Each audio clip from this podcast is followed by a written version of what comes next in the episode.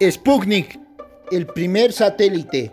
El 4 de octubre de 1957, la humanidad puso con éxito en el espacio por primera vez en su historia un satélite de fabricación propia.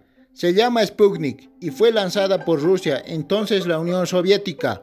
Era una esfera de aluminio del tamaño de una pelota de yala, apenas 58 centímetros de diámetro, de poco más de 80 kilos, con cuatro largas y finas antenas en su primer viaje, tardó 98 minutos en orbitar la Tierra.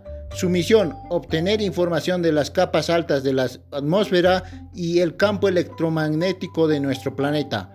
Dos años más tarde, su segunda versión, Sputnik 2, llevaría por primera vez al espacio un animal, la famosa perra laica, de la misma manera que más adelante del primer hombre en la Luna daría ese gran paso para la humanidad. En aquella época, Sputnik supuso un paso de gigante para el motor propagandístico soviético en plena Guerra Fría, pero Sputnik fue mucho más que un invento ruso. Permitió expandir las fronteras de la conquista mundial más allá del espacio e impulsar la carrera espacial de Estados Unidos y Rusia. Escuchaste Converso Podcast.